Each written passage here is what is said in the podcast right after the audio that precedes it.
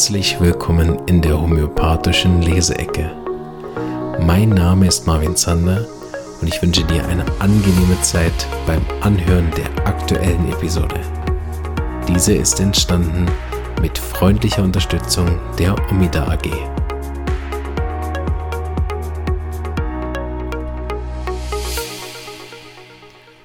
So, ich bin da schon fleißig am Blättern. Wir haben, äh, wie letzten Samstag angekündigt, heute das Buch Beat Spring, Verlaufsbeurteilung in der Homöopathie. Und ich habe nochmal dran gedacht, vielleicht wollen ja auch die ein oder anderen auch mal live dabei sein. Das ist immer sehr spontan.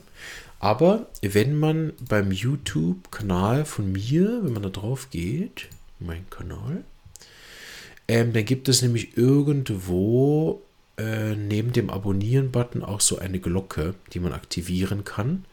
Erstens wird dann, ähm, glaube ich, ab und zu auch bei neuen Videos mal informiert, wenn ich mich nicht irre. Aber äh, auf jeden Fall, wenn ich live gehe, kriegt man dann nämlich ein E-Mail und dann, auch wenn man vielleicht dann nicht gerade, äh, keine Ahnung, ne, morgens um halb acht oder halb neun, habe ich jetzt keine Zeit für live dabei zu sein, aber dann weiß ich, ah, es ist ein Live erschienen und dann kann ich ja dann am Abend äh, reinschauen oder so.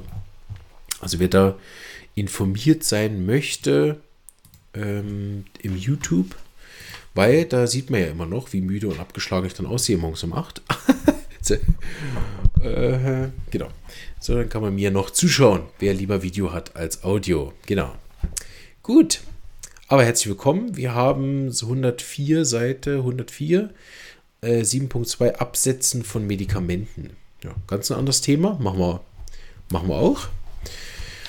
Ähm, mal gucken, was 7 überhaupt ist. Wir gucken mal das Überthema. Okay. Äh, Begleitung des Patienten. Gut. Oh, wo haben jetzt hingeblättert? Ah, da.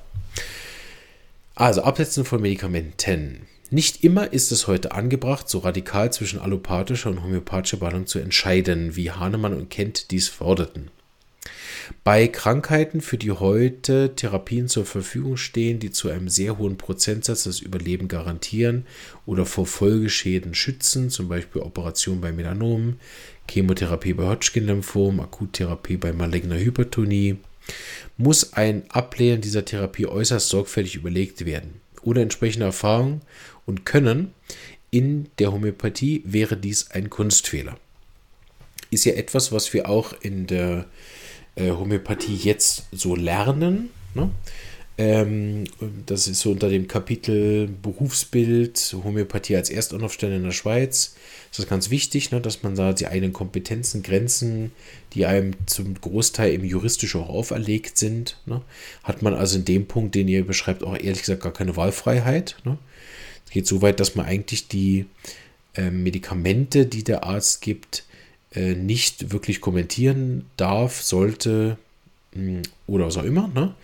Also das heißt, wir haben bei diesen äh, Krankheiten, die schwer verlaufen, tödlich verlaufen oder wo es laut ihm jetzt ähm, eine Therapie zur Verfügung steht, die in einem sehr hohen Prozentsatz das Überleben garantiert, ne, ist es wichtig, diese äh, Therapie auch durchzuführen. Das ist allerdings auch meistens der Patientenwunsch. Also es ist ganz selten, dass Patienten von sich aus jetzt den Wunsch haben, das alles nicht zu machen.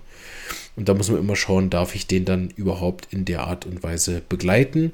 Aber natürlich der wichtigere Punkt ist, mal abgesehen davon, ob ich das juristisch darf, ist natürlich inhaltlich, kann ich das überhaupt? Und ich persönlich habe jetzt bisher erst einen Patienten mit Krebs überhaupt begleitet. Ich weiß nicht, wir haben nicht viele Krebsfälle hier. Oder wenn, dann kommen sie nicht zu mir. Ähm, und da war es natürlich, war der ganz normal in der Chemotherapie und so all das.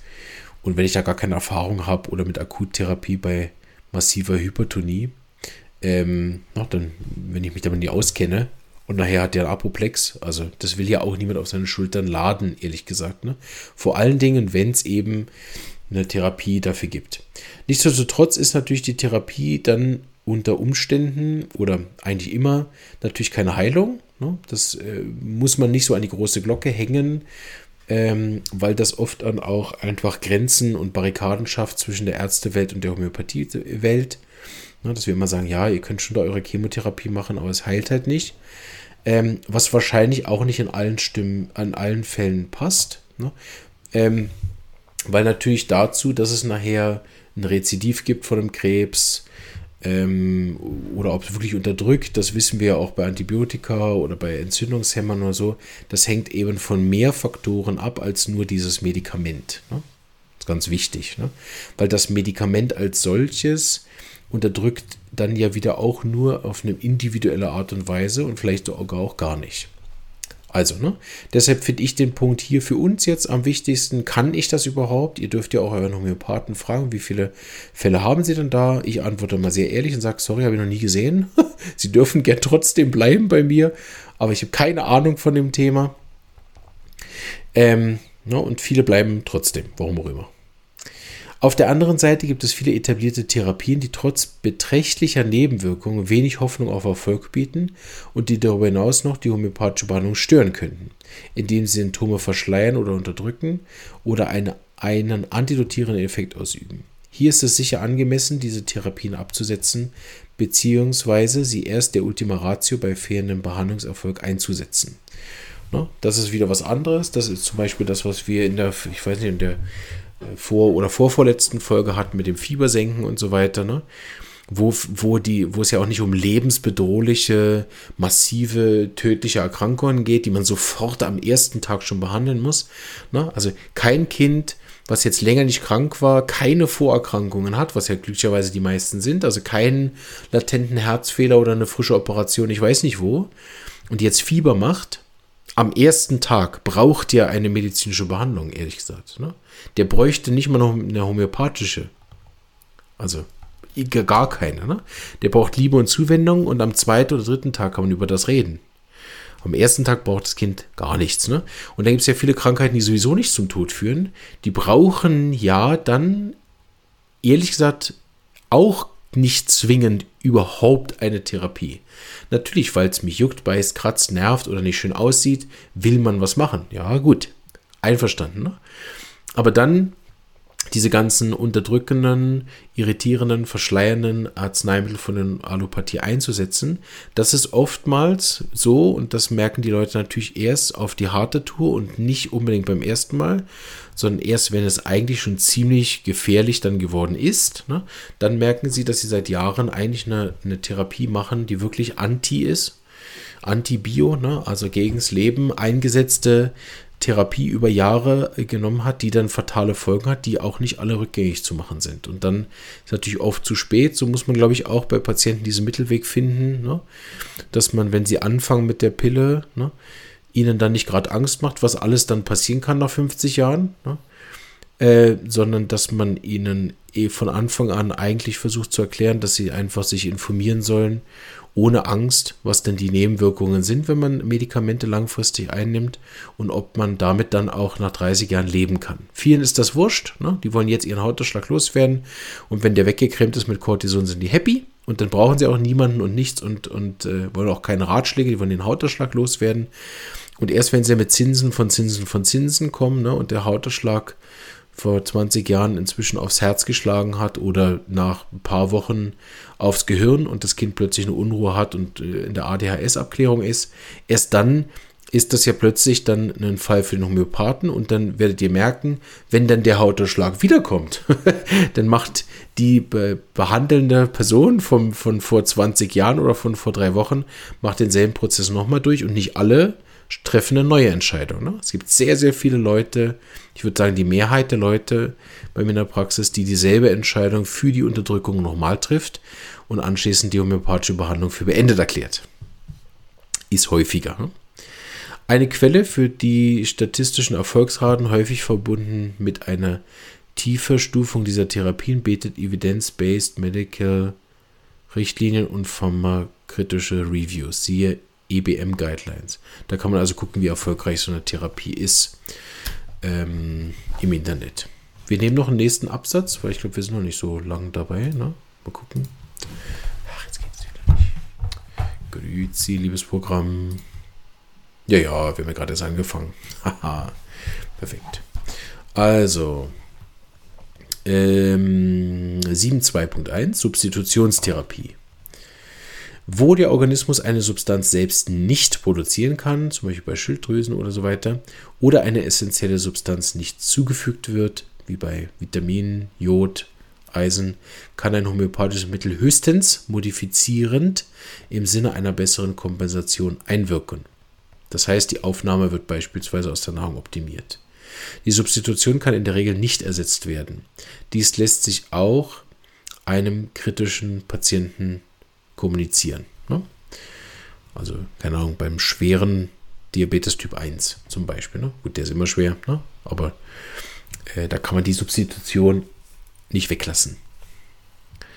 Oder wenn die Schilddrüse wegoperiert ist ne, oder die Eierstöcke weg sind, dann kann man das nicht mit Homöopathie ersetzen, braucht dann Substitutionstherapie. Ne? Das heißt nicht, dass man bei jedem kleinen Schnupfen Vitamin C nimmt für 30 Jahre. Ne? Ähm, oder dann diese massive Aufnahme von Eisen und Vitamin B12 und was die Schwangeren da alles nehmen und so weiter, halte ich auch, vor allem weil viel davon synthetisch ist, für schwierig und ist ja auch ein ganzer, also diese ganzen Substitutionen und Nahrungsmittelergänzungen ist ja ein, ein Wahnsinnsmarkt. Ne? Da können wir mit Homöopathie nicht mal im Ansatz mithalten, auch von den Kosten nicht. Die sind ja auch zum Teil unglaublich teuer. Wahrscheinlich auch zu Recht. Aber ähm, da bin ich auch kein Freund davon, dass die Leute dann pro Tag da 50 verschiedene Substitutionen nehmen. Auch noch oft ziemlich hoch dosiert und dann noch synthetisch. Wer weiß, was das alles für Folgen hat. Wir kennen das ja von der Homöopathie, wenn man eine Substanz lange einnimmt, egal welche, gibt es Nebenwirkungen. Wenn es chemische Medikamente nimmt, gibt es halt chemische Nebenwirkungen. Und vielleicht ist das bei Vitamin C jetzt nicht unbedingt der Fall, aber ich kenne sehr viele, die beispielsweise bei einer hohen Vitamin D-Dosis anfangen, Nebenwirkungen zu machen. Ne? Und das, finde ich, sollte man auch nicht ignorieren. Gut. Wir lesen weiter. 7.2.2.2.2.2. Nein, eine 2 zu viel. Also 7.2.2. Allopathische Therapie. Hahnemann wettert über viele Paragraphen hinweg über die allopathische Medizin und lehnt diese rigoros ab. Wie weit sollten wir diesem Beispiel folgen? Das ist ein längerer Abstand, den können wir wahrscheinlich nicht mehr ganz machen, der ist jetzt lang. Aber wir gehen mal durch, ja? Soweit wir kommen. Wir müssen bedenken, dass sich seine Ablehnung wie viele seine Aussagen aus der Notwendigkeit ergab, sich klar von der damals praktizierenden Medizin abzugrenzen und Patienten vor schädigenden Aderlass und Vergiftung durch toxische Medikamente zu schützen. Die heutige Medizin ist auf der einen Seite bei der Unterdrückung von Symptomen um ein Vielfaches erfolgreicher geworden, erfolgreicher hier in äh, Anführungsstrichen gesetzt vom Autor. Auf der anderen Seite verdient ihre Errungenschaften, zum Beispiel bei der Krebsbehandlung, über Lebenszeit und Lebensqualität oder den chirurgischen Möglichkeiten unter anderem unseren Respekt. Auch ist es heute unser Bestreben, die Homöopathie weltweit im Gesundheitswesen zu positionieren und dies verträgt sich schlecht mit einer solch radikalen ablehnenden Haltung. Ja, bin ich zu 100% einverstanden mit dem Absatz. Die meisten Indikationen einer allopathischen Verschreibung basieren auf dem Versuch, ein Symptom durch direktes oder indirektes Eingreifen in die pathophysiologischen Mechanismen zum Verschwinden zu bringen. In dieser Funktion birgt jedes Mittel auch die Gefahr, in zu hoher Dosierung übers Ziel hinauszuschießen und den gegenteiligen Zustand zu erzeugen. Ein homöopathischer Arzt sollte die allopathische Therapie sicher dann einsetzen, wenn er einen potenziell bedrohlichen Verlauf in nützlicher Frist nicht abwenden kann oder ein unbeeinflusst gebliebenes Leiden für den Patienten nicht zumutbar ist. Bei letzterem sollte das Ziel einer allopathischen Behandlung nicht das vollständige Verschwinden des Symptoms sein, sondern lediglich dessen Reduktion auf ein erträgliches Maß. Auch sehr spannend, ne? Wann höre ich auf mit der allopathischen Therapie? Wann setze ich ab? Als Arzt kann ich selber entscheiden. Als Homöopath habe ich ja da keinen Einfluss drauf, aber es wird natürlich oft gefragt. Es geht mir jetzt besser, kann ich jetzt absetzen? Ne? Und, oder nehme ich die Arznei weiter, bis ich ganz gesund bin. Ne? Und da bin ich auch der Meinung, es ist wichtig, die Arznei auch mal zwischendurch wieder abzusetzen und zu schauen, also wenn ich sie absetzen kann, jetzt beim Hautausschlag, bleiben wir mal so, ne? mal wieder das Cortison abzusetzen, eine Woche zu warten und zu schauen, was passiert. Weil man unter Umständen auch gar nicht weiß, hat mein Mittel dann überhaupt jetzt gewirkt oder kommt es vom Cortison. Ne? Dies schützt zu einem gewissen Grad eben vor der Unterdrückung. Ne? Erfolgreich etablierte allopathische Therapien bei chronischen Krankheiten dürfen erst bei sicherer Mittelwahl Wirkung reduziert werden, bei sicherer Mittelwirkung reduziert werden oder wenn sich eine homöopathische Behandlung offensichtlich verhindern oder es verantwortbar erscheint, das ist allerdings nichts für Anfänger. Wie bei jeder einseitig auf ein Symptom orientierten Therapie liegt hier die Gefahr einer Unterdrückung. Dies gilt übrigens auch für den Bereich der Komplementärmedizin. Habe ich immer wieder gesagt, ne? Auch wir können tiptop unterdrücken. Auch wenn dies hier meist weniger leicht zu erscheinen ist, die Gefahr ist individuell sehr verschieden, das kann durch exakte Evaluation diagnostiziert werden. Durch Maskierung der Symptome, speziell durch Psychopharmaka, Immunsuppressive oder Hormone, kann ein Problem für die Verschreibung entstehen. Antidotiert eine allopathische Therapie die homöopathische Arzneiwirkung. Also das heißt, äh, dass sozusagen man ein Arzneimittel gibt und durch die allopathische Therapie das homöopathische Mittel gar nicht wirkt, lässt sich in der Regel dennoch eine kurze Anfangswirkung feststellen, was die Diagnose einer Antidotierung erleichtert. Dies ist häufig zu beobachten, wenn sich äh, ein Medikament gegen ein im Heilungsverlauf verbrachtes Symptom richtet. Ne? Also nach dem Mittel kriegt das Kind mehr Fieber und dann behandle ich das, dass wir antidotieren. Ne? Dann arbeitet man gegeneinander. Gut, hier kommen jetzt lauter Fachbegriffe, das lassen wir weg. Ähm, machen wir heute eine kurze Folge daraus. Ist auch nicht schlecht. Ich, ähm, da war ja auch Gutes dabei. Jetzt, ich glaube, das reicht. Ich wünsche euch eine ganz schöne Woche und äh, bin gespannt, was wir nächste Leseecke machen. Vielleicht die, die im, im YouTube live dabei sein werden nächstes Mal, die wissen es dann schon. Ihr werdet es rausfinden, wenn sie hochgeladen ist, die Episode. Bis dahin wünsche ich euch alles Gute. Wir sind jetzt, glaube ich, dann schon fast am Adventskalender dran, den ich wieder versuchen werde zu machen, wenn ich Zeit habe. Der wird ja dann wieder frisch. Da sammle ich schon fleißig akut Fälle und äh, freue mich, der einen oder anderen dort wieder zu sehen. Und während der Adventskalenderzeit werde ich natürlich äh, nicht auch noch zusätzlich Leseecke machen. Das ist hoffentlich verständlich. Und dann ist es ja so, da machen wir dann eine kleine Abschlussfolge noch irgendwie da rund um Silvester und dann mache ich ja meinen Sabbatmonat. Der ganze Januar ist dann Ruhe. Vielleicht habe ich noch ein paar voraufgenommene Sachen, die werde ich euch natürlich dann nicht vorenthalten, aber so Januar, Februar werde ich mich dann mal wieder entspannter zurücklehnen und eine Weile lang nichts machen und ein bisschen runterkommen. Äh, das hilft dann auch wieder so neue Inspirationen zu bekommen oder auch zu spüren, habe ich noch Lust, wie will ich dieses Jahr machen? Also in dem Fall nächstes Jahr will ich auch wieder zwei pro Woche machen. Vielleicht hat sich bis dahin was ergeben mit dem Fachpodcast, ne? also diesen zweiten Podcast mit Fachinformationen, der wirklich im, im Podcast-Format auch rauskommt und nicht nur im YouTube ähm, und so weiter. Also da gibt es noch äh, einiges, was vielleicht nächstes Jahr ist. Ich will auch die Lerngruppe wieder beleben. Die ist jetzt so ein bisschen tot im Moment.